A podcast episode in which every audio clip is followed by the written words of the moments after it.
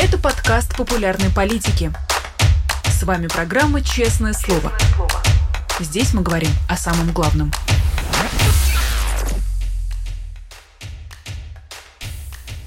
17 часов в московское время. Всем здравствуйте. Вы смотрите YouTube канал «Популярная политика», программу «Честное слово».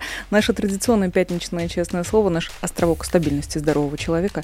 Меня зовут Нина Рсибашвили. Не забудьте, пожалуйста, подписаться, чтобы эти пятницы стали нашей общей традицией. Я очень рада приветствовать Дмитрия Львовича Быкова, писателя, поэта, журналиста и литератора. Дмитрий Львович, здравствуйте. Здравствуйте, Нино. Здравствуйте, дорогие друзья. Предлагаю начать эфир э, зеркально прошлому с приговора уже Дарьи Треповой 27 лет. Э, фантастический срок и по нынешним меркам, и в принципе, как замечают наши коллеги, в частности из медиазоны, самое суровое наказание, самый суровый приговор в отношении женщины за всю историю новейшей России. Почему так? Ну, э, понимаете, ведь то, что это обязано прогрессировать, мы с вами говорили много раз, они должны удивлять. Надо шокировать постоянно, надо запугивать, это совершенно очевидно. Тем более, что людишки явно подраспустились, и э, так называемые шокирующие факторы точки напряжения продолжают плодиться в диапазоне от очередей э, за Надеждина до непонятной ситуации со сбитым самолетом. Все больше вопросов, все меньше готовности давать внятные ответы, все больше истерики, а пообещание, значит, убийцы Лугового, убийца Луговой, такой есть персонаж, знаете, убил Литвиненко, то мы все сдохнем, как собаки. У них э, действительно э, градус истерики в последнее время зашкаливает по понятным причинам. Надо нагнетать, наращивать. Все мы понимаем, конечно, что все эти астрономические приговоры последних э, дней, последних месяцев – это не более чем риторика. Конечно, и Дарья Трепова этого не отсидит, и, конечно, никаких 27 лет в запасе нету этого режима. Кстати говоря, они еще работают немножко на контрастах. По принципу «ваши убийцы подлецы, а наши убийцы молодцы». Доказанный, многократный террорист Стрелков – получает 4 года за призывы к экстремизму, а Трепова, которая понятия не имела, суть по всему, что находится в статуэтке, а как убийца получает 27 лет за убийство одного человека и ранение нескольких рядом находившихся, хотя жертвы поведения Стрелкова исчисляются тысячами, и тем не менее вот он получает такой, а, прямо скажем, курортный вариант. Даже вот даже ребенок мой, который тут прибежал, он и то понимает, что здесь все абсолютно наглядно и абсолютно по контрасту делается. Да? То есть даже детям в этой ситуации, если простите, я не хотел бы вовлекать несовершеннолетних в эфиры, но они приходят сами. Я ничего не могу с этим сделать. Беги. Значит, э, конечно, срок Трепова не повод для шуток. И вообще вся эта ситуация никаким образом не юмористична. Но а катастрофизм ее, понимаете, в последнее время, ну ясно, да, что это катастрофа, а катастрофизм ее, он несколько не то чтобы смягчается, но он э, как-то сопровождается, скажем так, чувством хрупкости э, вот этой триумфальной якобы шествующей системы. У нее случаются все большие разрывы, все большие прорывы. И это не только разрывы канализации или теплосетей, это э, алогичность пропаганды, неумение ее выстроить внятный нарратив, полный швах с идеологией, не очень понятно, кто свои, кто чужие, уровень брехни зашкаливающий абсолютно. Ну, то есть, э, невзирая на такую, понимаете, вроде бы выстроенную ими железобетонную конструкцию, несмотря на полностью выжженное политическое поле, даже этот приговор создает впечатление какой-то ужасающей истерии и неуверенности. Поэтому не стал бы я, кстати говоря, на месте Царьграда писать, что Дмитрий Быков в последнее время запечалился и впал в пессимизм. Я читаю Царьград, это полезно.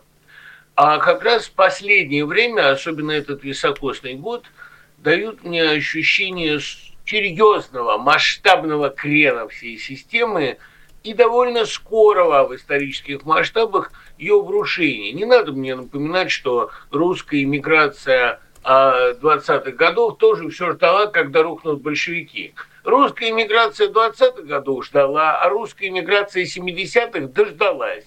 А нынешняя русская релокация не успеет как следует даже соскучиться.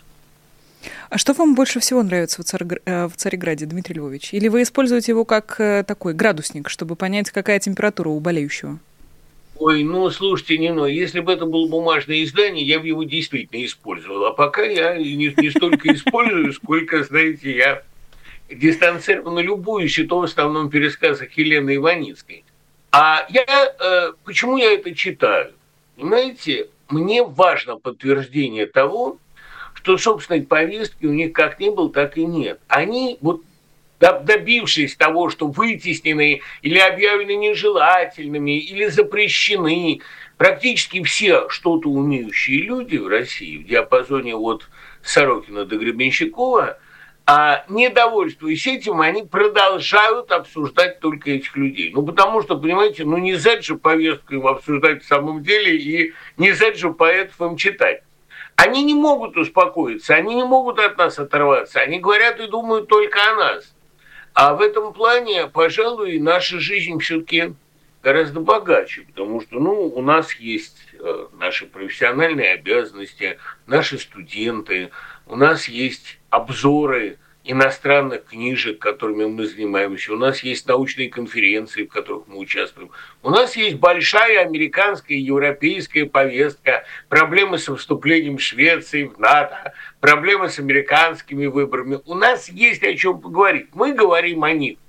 А два часа в неделю, когда вот собираемся с вами или, например, э, с Ренатом Гильдеевым, а они говорят о нас круглые сутки, потому что больше им говорить не, ну, правда, не, не Лугового же им обсуждать, да? Давайте обсудим еще моральный облик Лугового. Как говорил в таких случаях Найман, давайте еще обсудим, хорошо ли красть серебряные ложки. Ну, это нищета, скудость повестки, безумная ее истерика, отсутствие новых нарративов, страшная усталость от войны, от осознания того тупика, в который они загнали себя, от интеллектуальной нищеты всей их клаки, клоаки, всей их поддерживающей публики, которая, кстати говоря, значительно редеет, а, все это составляет довольно нерадостный фон. И понимаете, э, я не чувствую, кстати говоря, к нынешней России особенного сострадания, но вот эта набоковская эмоция, каким образом из страны сколько-то интеллектуальной получилась страна настолько интеллектуально нищая, вот это заставляет, конечно, думать э, о ней с глубочайшей жалостью и тоской. Правда, э, нельзя не заметить, что вышел, наконец, фильм «Голланд», переименованный спешно в «Мастера и Маргариту», и он оказался ко времени. Но ведь эта картина еще довоенная. Она начата пять лет назад. Это был такой гигантский долгострой с продюсерским адом, со сменой режиссера. Все это было понятно, но это было тогда. Что может предложить Россия нынешняя, которая в буквальном смысле убила себя об стену, которая лишила себя будущего, которая загоняет в тюрьмы и за границу всех сколько-нибудь перспективных людей.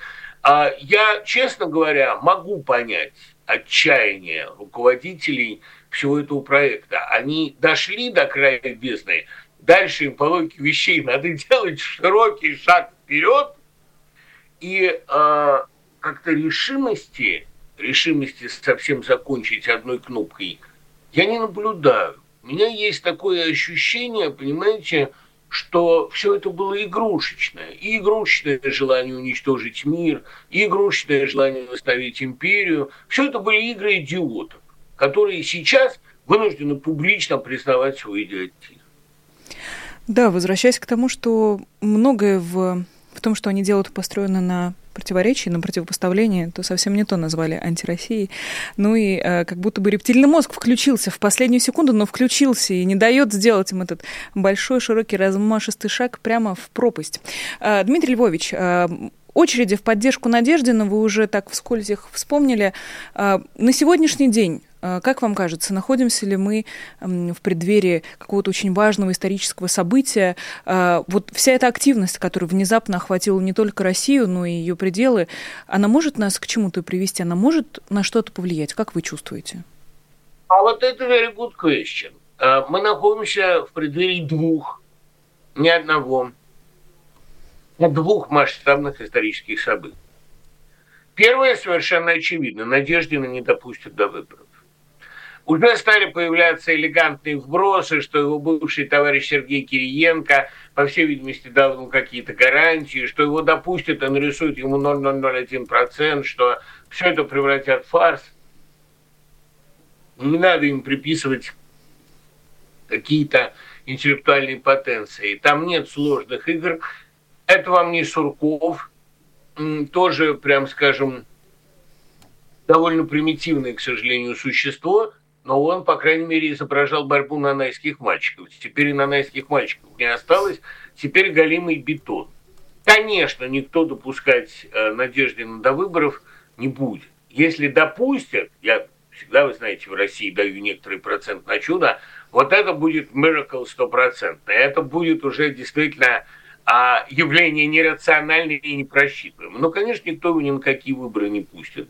Просто потому, что он откровенно, совершенно, и спасибо ему за это, заявил, мои первые шаги как президента – это отпускание на свободу всех политзаключенных и немедленные переговоры с Украиной о мире.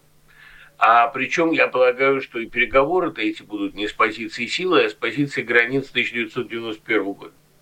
А, молодец, хорошее заявление. Вот первое событие – это сугубый бан на всех предвыборных шансах Надеждина.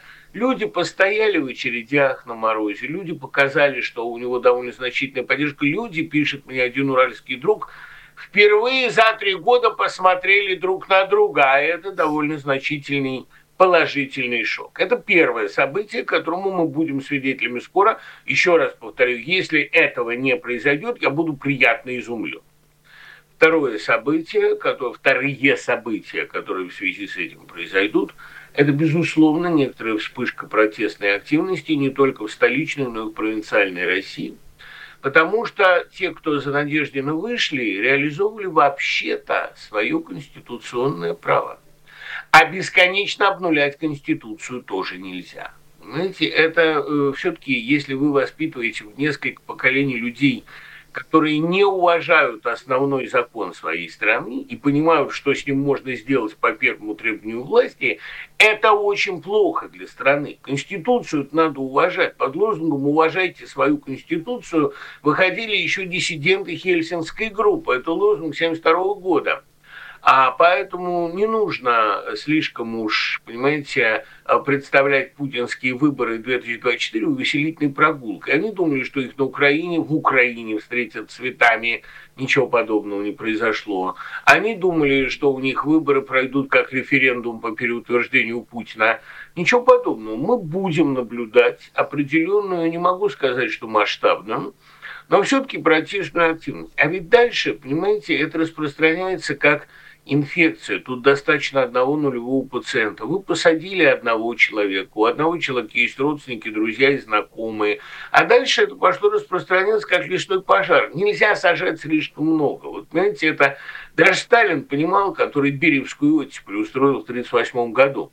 А она была. Многих повыпускали, некоторых реабилитировали.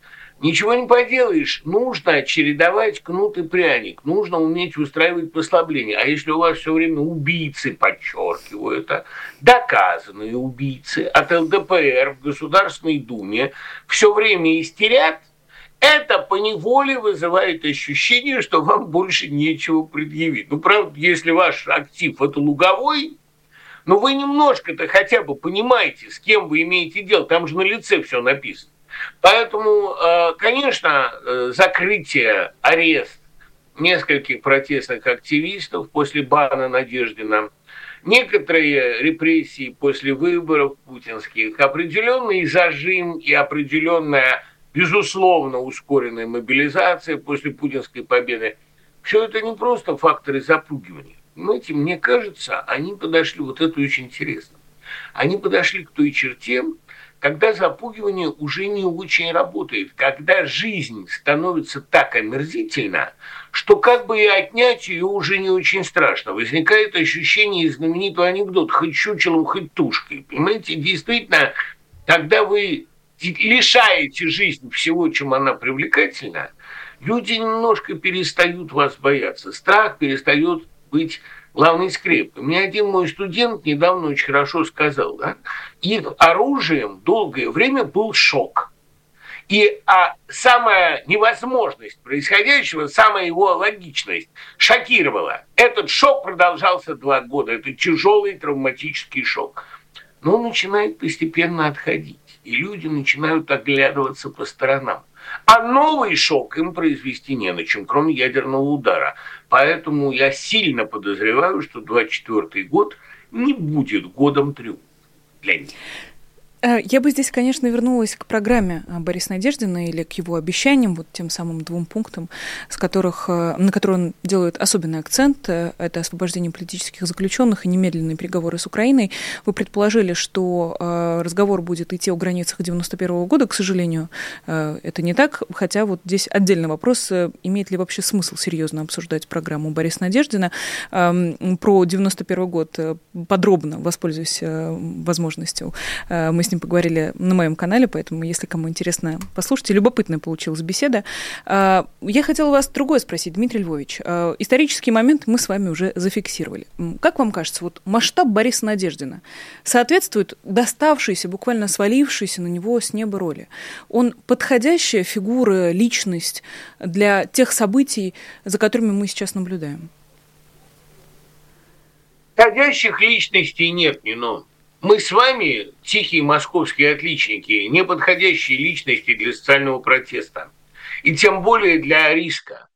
А ни я, ни Майкл Наки, ни Виктор Шендерович, а ни, э, чего уж там говорить, даже такие ветераны политической борьбы, как Константин Эгерт или Мария Гессен, все это не те люди, которых легко себе представить на баррикадах. Мы все оказались в исторической роли не очень для нас свойственны. А по идее, история ведь не спрашивает. Знаете, знаменитая фраза а, э, насчет того, что история, она стала знаменитой не мне благодаря, но я когда-то ее сказал. История поставила на нас и положила на них. Это не наша субъектность, это не наше действие, не наш выбор. Это сделала история. Потому что, ну вот она выбрала нас орудием, понимаете, в таких случаях у Ольги Брегольц было хорошее стихотворение. Помните, когда время ей говорит, доверяю тебе, иди. А э, чем мы заслужили это доверие? Ничего для этого не сделали. Надеждина не спрашивали. И, честно говоря, его и сейчас не спрашивают. Есть один такой психологический феномен, который описан в моем любимом фильме «Генерал Делла Ровере», а, где э, авантюриста, это экранизация известного романа, где авантюриста, картежника, по большому счету э, такого человека без стойких моральных принципов, э, просят, просят деликатно сыграть роль партизанского генерала, подсадить его, значит, предлагают в клетку к партизанам и там изобразить лидера партизанского движения в Италии 1944 года. Ну и он вошел в роль, потому что авантюристу положено, его еще играет Десико очень убедительно. И он вошел в эту роль и сыграл этого, и поверил, что он генерал Деллеровере, и возглавил партизанское движение, ну так, разумеется, подпольно. Его расстреляли. Тут проблема в том, ну, та же история, кстати говоря, у Григория Горина о бедном гусаре, когда наш генерал Дел Ровер – это Афанасий Бубенцу. Вот сегодняшний такой герой – это Надежда. Он сам по себе, разумеется, не годится в отважные борцы, как и мы с вами не годимся. Даже не претендуем. Во всяком случае, я. Нет, даже не претендуем. Понимаете, идеальная, идеальная совпадение амплуа и таких психофизических характеристик – это Навальный. Вот он действительно борец, он стенобитный таран, у него есть все для того, чтобы возглавлять сопротивление, и мы могли бы все с облегчением сказать, вот ты прирожденный лидер, ты давай жертвуй собой. Но ведь вопрос в том, что история это не выбирает. И понимаете, как всякий нормальный человек, я тысячу раз задаю себе вопрос, а был ли у меня выбор? А мог ли бы я при известных эм, значит, обстоятельствах стать э, Эм, ну, не скажу за это активистом, но, по крайней мере, нейтральным или молчаливым сторонником госпропаганды. Я уж не говорю о том, что если бы я весь свой недюжный талант направил на эту госпропаганду, конечно, я делал бы это лучше, чем эти идиоты, но меня бы не допустили, им же не нужно, чтобы это был талантливо. Помните, Пастернак говорил Тарасенкову, чего они не обратятся к интеллектуалам? Мы же им гораздо убедительнее будем все это доказывать. Но тут же добавлял, а им не надо, чтобы было убедительно, им надо плевать в рожу, да? чтобы они говорили, а мы не заботимся о достоверности, мы вот так, мы ноги о вас вытираем. Так вот, понимаете, а, не было у нас выбора-то большого мы не могли оказаться на их стороне баррикад. И они бы нас не пустили, и нас бы вырвало при повторении всех этих мантр. Соответственно, и у Надеждина нет никакого выбора. Вот отвечая на ваш вопрос, готов он, не готов он, к ему придется. Он вошел в эту игру, и, видимо, в эту игру тоже он не мог не войти. Какая-то логика судьбы его туда привела. А дальше ему придется быть лицом антивоенного протеста. И как Путина сегодня надувают изнутри, накачивают силой зла, которую он в себя впустил, так Надеждину, хочет он или нет, придется стать воплощением надежды. Господь в России очень заботится о том, чтобы все было предельно наглядно, чтобы единственная надежда антивоенного протеста обрела знаковую фамилию Надеждин. И он будет ее постепенно, эту надежду воплощать, он будет накачиваться этими ожиданиями. Он постепенно, хочет он того или нет, станет лицом борьбы за все хорошее против всего плохого. Потом они будут с ним решать, как хотят, они постараются его закатать, у них это не получится. Ну, в общем, они постепенно начнут на нем ломать себе зубы. Все это будет очень характерно и наглядно. Тем более, опять-таки, понимаете, Надеждин ведь не Навальный он попытается до последнего момента искать компромисс. Это будет драматичное зрелище, мы все это увидим. Компромисса никакого не получится. История ведь существует, вообще говорю, история, политика, для того, чтобы отвлекать нас от старости и смерти, для того, чтобы было зрелище. Зрелище будет, будет наглядная, интересная борьба, интересная личностная трансформация.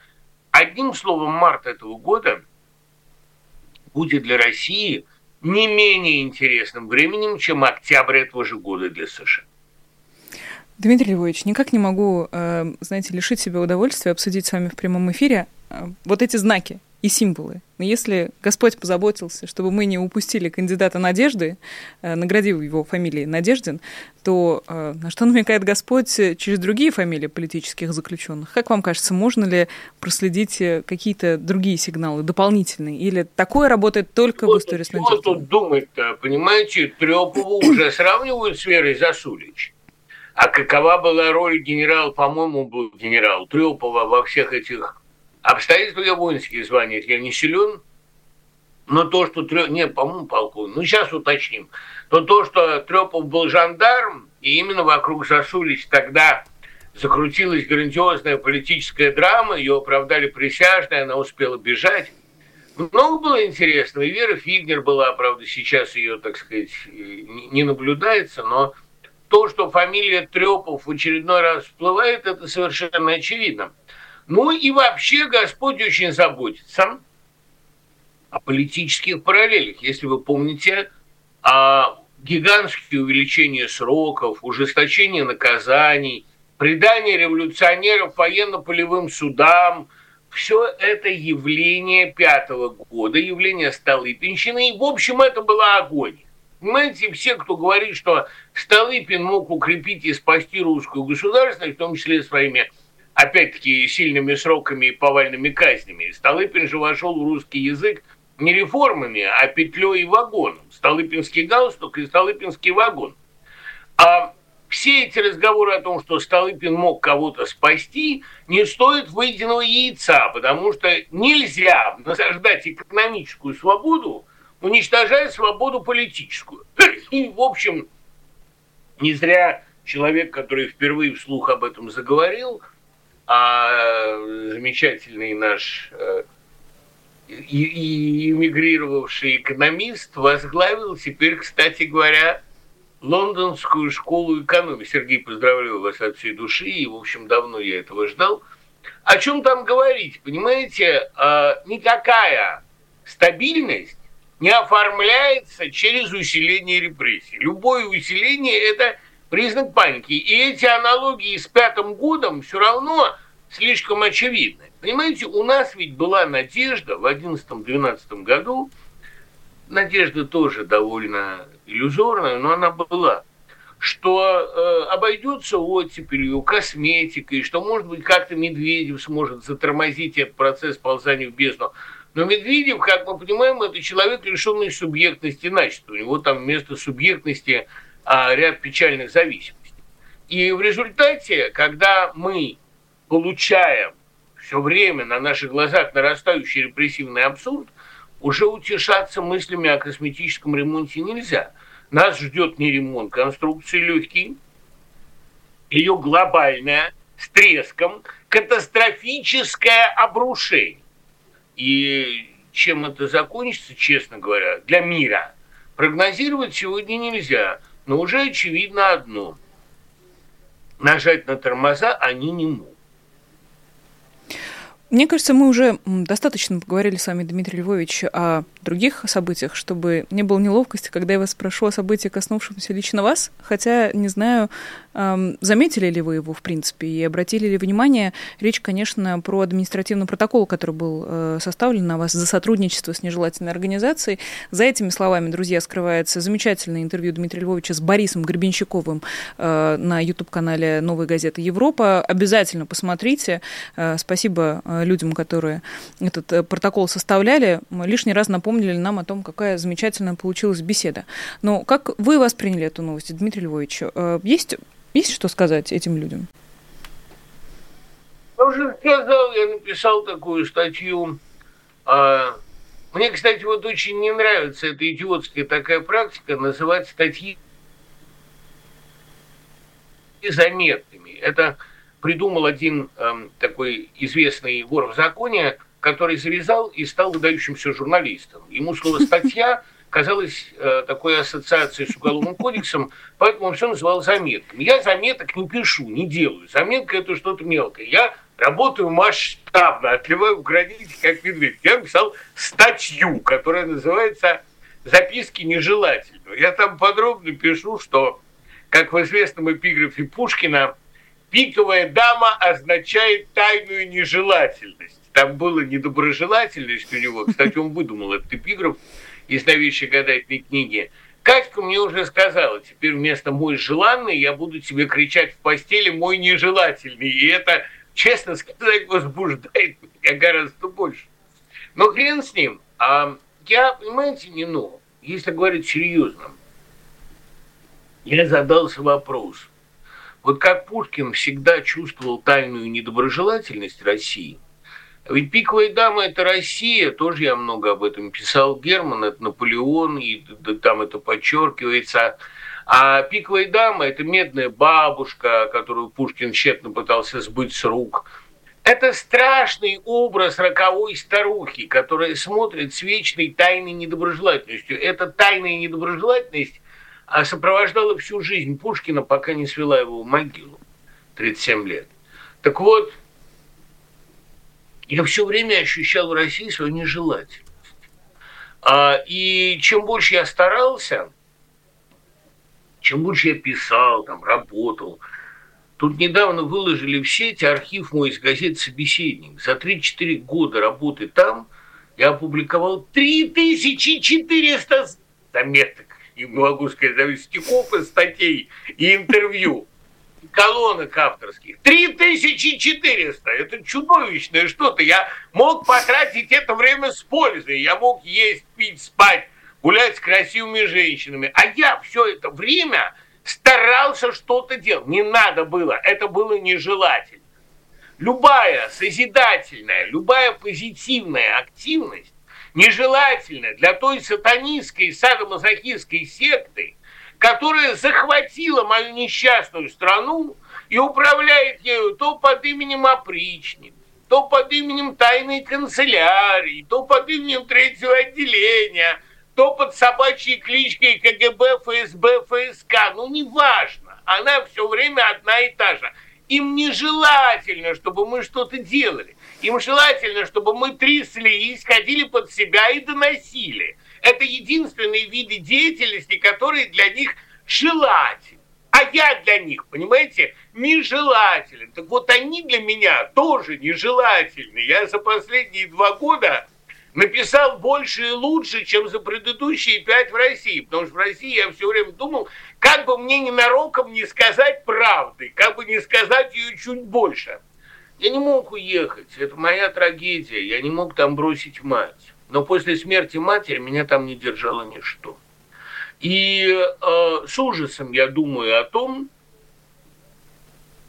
до какой степени я отступал от правды, маскировал правду, насиловал собственный талант, какой-никакой, но он у меня есть, для того, чтобы быть для них желательным. Но это напрасно. Все равно они меня не полюбят, они не могут и не должны меня любить, ибо я для них нежелательно. Я, кстати, думаю, мне грешно привлекать внимание к моей персоне, к моей для них нежелательности, потому что для них БГ, иноагент, понимаете, человек, словами которого думают несколько поколений. Для них Алла Пугачева враг, для них э, Глуховский иноагент, для них вообще все сколько-нибудь, что-нибудь умеющие люди – это экстремисты. Любят они только подонков. Они дружат только с убийцами. Они дипломатические отношения устанавливают только с террористами. Неужели я хочу после 56 лет интересной жизни быть для них желательным? Да чем быстрее они отнимут у меня все, понимаете, тем скорее я смогу сказать, ребята, спасибо, меня ничто больше с вами не связано. Да, в общем, отнимать-то нечего, все, что у меня было, я раздал. Я, когда уезжал, прекрасно понимал, что я теряю все – имя, право печататься. Мое имя теперь может быть написано только латиницей. Они будут, ну, правда, они будут меня упоминать все равно постоянно, с маленькой буквой и в перечнях. Все эти Быковы, все эти Шендеровичи, конечно, будут, им больше писать нечем. Но то, что они не дадут мне э, издаваться в России, было совершенно очевидно. То, что они будут наши книги запрещать, тоже совершенно очевидно. Мы это наблюдали, мы это ели большой ложкой. И после иммиграции Мережковского и, допустим, Бунина, и после иммиграции Аксенова и, допустим, Гладилина, мы все это наблюдали, понимаете? Мы видели страну, в которой имя Бродского произнести было нельзя. Я себя не равняю с гигантами, я просто вижу, что меня с ними равняет Родина. Мне это все приятно, потому что это до известной степени повышает мою самооценку. Но всем, кто сейчас колеблется, всем, кто сейчас сомневается, я могу сказать только одно. Ребята, чем больше они запретят сегодня, тем больше они разрешат завтра. Чем больше они сегодня отнимут, тем больше они завтра отдадут. Имейте в виду, сейчас каждый их шаг – это еще одна подвижка на пути громкому и зловонному самоубийству. Разгребать это нам, но в конце концов разгребать гораздо приятнее, чем молча терпеть. Дмитрий Львович, но неужели завтра еще в их руках? И завтра, в этом э, гипотетическом завтра, у них еще будет право голоса? Ну, ну, ну что называть завтра? Понимаете, э, в историческом плане завтра это, ну, там, 3-4 года. А для них это уже послезавтра, по большому счету. Я четко понимаю, что уже 24 год будет катастрофическим, а 25-й роковым, он многое переменит. Но а, мне все время припоминают, вот вы говорили, что вы будете встречать Новый год на их Москве. Я его и встретил на их Москве. Правда, в Тбилиси, довольно близко, кстати, от Москвы. Но я тогда говорил, есть процентов 20, что это не так. Но если это будет не так, значит, все будет еще хуже. Значит, это закончится катастрофой гораздо более масштабной. Были варианты затормозить? Нет, не затормозили. Следовательно, можно с уверенностью сказать, что ближайшие годы с неизбежностью, с математической, с физической неизбежностью приведут к обрушению конструкции. И ведь это, понимаете, связано не с а, как бы сказать, не с экономикой, не с ценами на энергоносители, не с ценами на углеводороды. Это связано исключительно и всецело с необходимостью постоянно наращивать виск и усиливать прессинг. Они не могут остановиться, точно так же, как эта война не может ограничиться Украиной. Они обречены совершать все более масштабные, радикальные самоубийственные шаги. Если бы Путин не начал войну, он бы сидел еще лет 10 совершенно спокойно, потому что не было бы нарастания, не было бы экспансии. Но логика этой истории такова, что без экспансии ни империя, ни диктатура не живет. Она должна становиться все тотальнее. Она должна дойти до публичной казни. У нее нет других вариантов. А вот после этого она постепенно обрушивается в смуту. У Ивана Грозного все было очень хорошо. Ну, то есть, ну, не очень. У него были сильные военные поражения, голод, определенные недовольства тех же элит, усиление Годунова. Но до 1584 года, марта месяца, все выглядело более-менее стабильно. А вот после него страна обрушилась сначала в несчастного его сына, который совершенно был не способен управлять ничем. А потом постепенно дошло до царя Федора Иоанновича, ну такая трагическая фигура, но у нас и такой не будет. А дальше все постепенно обрушилось в смуту, в чудовищную, жестокую смуту, которая стоила России шести лет голода, неразберихи, смертей. А в наше время все это будет гораздо масштабнее, потому что все страшно сказать, гораздо более запущено, чем при Годунове. И Годунов-то не просматривается никакой.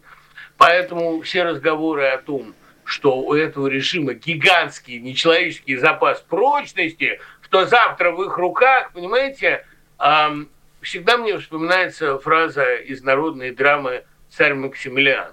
«А нет тебе жизни и на три дни». Удивительно, конечно, как э, такие масштабные события э, соседствуют с событиями весьма э, небольшими и малозаметными. Напоследок, Дмитрий Львович, у нас остается пара минут попрошу вас прокомментировать э, слова Марии Захаровой. Прошу прощения, пожалуйста. Просто, мне кажется, это важно. Российские власти все-таки отказались от идеи лишить россиян в недружественных странах возможности проголосовать. Я не знаю, считается ли для официального Кремля недружественная страна, в которой вы сейчас находитесь. Но, тем не менее, э, оттепель, как принято, как принято радоваться каждый раз, когда какое-то безумие немножечко откатывается назад. Это оттепель, Дмитрий Львович. Зачем, зачем эти мелочи? Почему они этих мышей в покое не оставят уже, в конце концов? Концов. Нет, ну это как раз понятно. Они пытаются, понимаете, на фоне тотального консульства учета всех россиян, проживающих за границей, потому что те, кто не захочет вставать на этот учет, насколько я знаю, планируется либо жестоко штрафовать, либо заочно арестовывать, либо лишать гражданства. Уж не знаю, что они там придумали. На этом фоне разрешить голосовать заграничным россиянам – это действительно довольно жалкая мера, но э, я понимаю почему. Они же, понимаете, они все время очень заботятся об имидже законников. Они очень заботятся о том, чтобы показать, вот мы учли все голоса, а вы все равно набрали э, 2,5%. Я понимаю прекрасно, на какой результат они рассчитывают. Я понимаю прекрасно и то, что, скорее всего, на этом фоне они Надеждину не дадут вообще баллотироваться. Но если они разрешат голосовать за границей, тут же, понимаете, большой вопрос, многие ли захотят воспользоваться этим разрешением. Потому что среди известных мне заграничных россиян участие в российских выборах многими, может быть, ошибочно, но тем не менее довольно массово, расценивается как их легитимация. Некоторые говорят уже, и Александр Морозов об этом говорит – Неужели вы хотите выборов на оккупированных территориях? Ну и так далее. То есть я не вижу большого энтузиазма, большого желания проголосовать любой ценой. Да и сам-то я вам не ну скажу. Я совершенно не намерен ехать в российское консульство с тем, чтобы проголосовать. Мое мнение и так известно, результаты так понятен. Надеждина я поддерживаю от всей души, а мой голос здесь ничего менять не будет. Поэтому я э, совершенно не вижу большого смысла в этом разрешении голоса. Правда, впрочем, если события в России приобретут за это время необратимый характер и ситуация клинически обострится, я далеко не исключаю для себя возможности проголосовать только потому, что хочется поучаствовать в исторически масштабном событии. Представляете, мы просыпаемся, а Надеждин победил в первом туре. Вот это интересно, это веселый вариант. Этого я не учитывал. Честно говоря, не завидую я Надеждину в этом случае, но посмотреть на эту движуху считаю своим долгом. Ну, кстати, вы же наверняка обратили внимание, Дмитрий Львович, э, как осмелел Борис Надеждин, какую э, очень заметную и очень э, яркую трансформацию он э, пережил за последние несколько недель. Человек, который э, робко рассказывал, что э, баллотируется, потому что ему стыдно перед э, предками и хочется заслужить доброе имя э, перед потомками, теперь уже совершенно свободно говорит, я, когда стану президентом, я, как президент, появилась вот эта вот связка у него в разговоре. Э, и вновь и вновь мы возвращаемся к вам. Э, да, Дмитрий Львович? Неизбежно неизбежные вот. вещи. Говорил я о том, что человек, на секунду вообразивший себя генералом Делроверя, им становится. А Зеленский разве не тот же случай? Был комик, а стал национальный герой, главный символ европейского сопротивления. Могли мы этого ожидать? Нет. Чудо, чудо.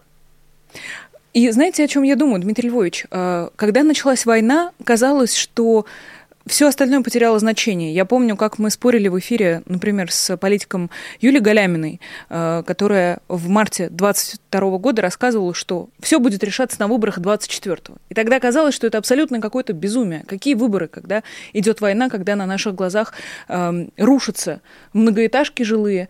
Оказалось, что все-таки на выборах. Или не на выборах? Как так получилось, Дмитрий Львович? Нет, э, могу вам сказать. Так. 24 год – это, конечно, не выбор Путина. Это выбор каждого для себя. Это выбор, признаем ли мы, что все безнадежно, или понимаем, что у нас есть надежда. Да? Понимаем ли мы, что у нас есть исторический шанс. Исторический шанс у нас есть несомненно. Если я почувствую, что ситуация быть, даже если я не почувствую, я, по крайней мере, я рад, что это происходит при мне – я в этом могу поучаствовать. Понимаете, когда в 2011 году случилась рокировка, никто не ждал массового выхода людей на улицы. А неожиданно они вышли. Потому что протестная активность, загнанная уже совсем под железобетон, вылезает как гриб через асфальт с совершенно непредсказуемой стороны.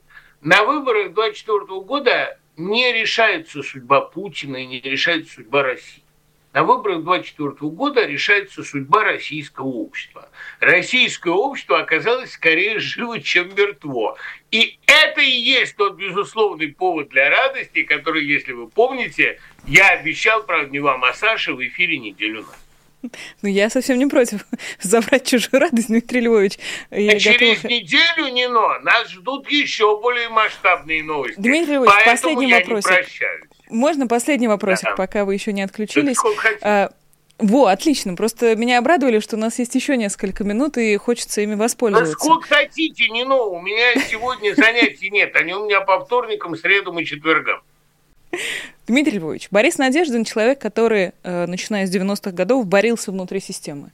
Э, если проследить его политическую биографию, то начинал он, эм, будучи и советником, и соратником людей совершенно неплохих. А, Борис Немцов, как минимум, только чего стоит. Правда, Кириенко, который был также в их э, компании, выбрал совсем другую дорогу. Но интересно вот что, Дмитрий Львович, как человек, который 30 лет мариновался внутри вот этих государственных э, стен, сохранил в себе что-то человеческое, вот какой-то вот этот порыв, который в нем проснулся, когда он увидел, что он не один, и люди готовы э, поддерживать, если не лично его, то э, то, во что он ввязался. Вот как, как в нем это сохранилось, вы понимаете? Ввязался здесь очень, конечно, хорошее слово, да, вяжемся в драку, а там посмотрим, любил говорить Наполеон, а Ильич наш его цитировал. Тут видите, а, что мне кажется принципиальным. Вот вы говорите, да, он варился в этой системе, он мариновался в этой бочке. Дело в том, что людей вне системы, по большому счету, в России-то, по крайней мере, в личном поле нет. Наша история устроена так, что в ней нет незамаранных. Более того, Юлия Латынина давно сказала, я не вижу оснований с этим спорить, могильщик системы может выйти только из недр системы. Так было с Петром Первым, так было с Горбачевым, Не совсем так было с Лениным, но он тоже любил подчеркивать, что он вообще дворянин, да еще и с высшим юридическим образованием, правда, незаконченным. Дело в том, что, понимаете, хотя нет, законченным, доучился, он просто не работал, он не дня по специальности.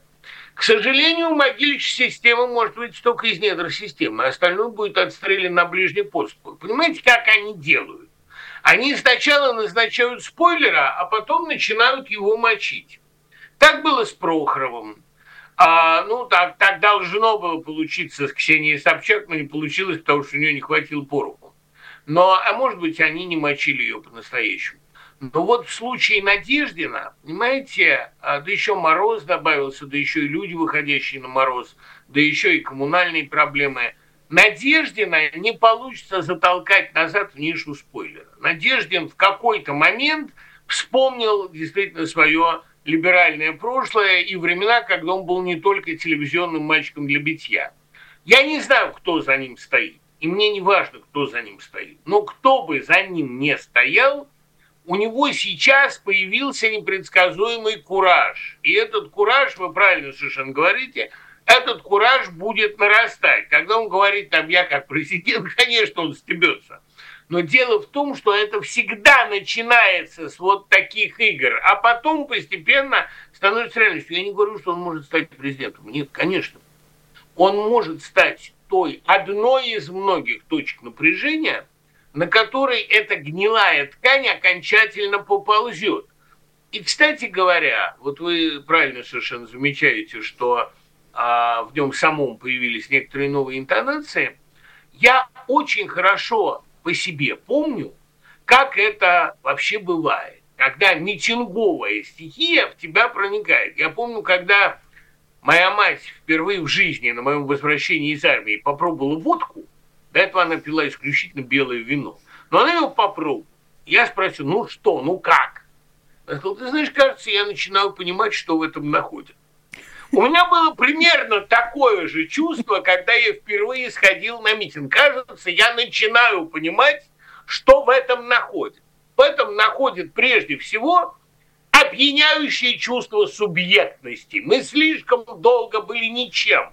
Теперь мы понимаем, что помимо неизбежных минусов, возможного ареста, возможного изгнания с работы – в этом есть огромные плюсы, колоссальные плюшки, которые ты на этом получаешь. Это не гранты, как они думают. Это не американские деньги.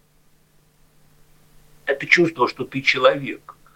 А это чувство, понимаете, довольно дорогое. На этом всю жизнь держится человечество. На сладостной, позитивной идентификации. Так хочется раз в жизни немного уважать. Спасибо вам, Дмитрий Львович. Э, на этом вам увидимся через неделю. Пока. До встречи. Спасибо вам огромное. Дмитрий Быков, писатель, поэт, литератор, журналист. Традиционные пятничные честные слова с Дмитрием Львовичем продолжают проходить на популярной политике. Друзья, если вы не подписаны, вы представляете, какого удовольствия вы себя лишаете? Еженедельно. Это же просто очень несправедливо. В первую очередь по отношению к вам. Большое спасибо всем, кто поддерживает нашу работу, и финансово в том числе. Спасибо Елене Дитрих, которая наконец-то вернулась. Елена, мы без вас очень-очень скучали. Спасибо за гифку с собачкой Сибаину и сердечко. И спасибо, что дарите спонсорство нашим зрителям. Отдельная благодарность и э, самые теплые э, приветствия пользователю с ником Филипп Ульяновский, который стал спонсором уровня сопротивления. Насколько я понимаю, это очень даже неплохой уровень. Впрочем, другие тоже хорошие Заходите, смотрите, какие есть. А, и спасибо всем, кто поддерживает нас через Patreon. Ссылочку вы видите у себя сейчас на экранах, чтобы можно было навести телефон и удобно подписаться.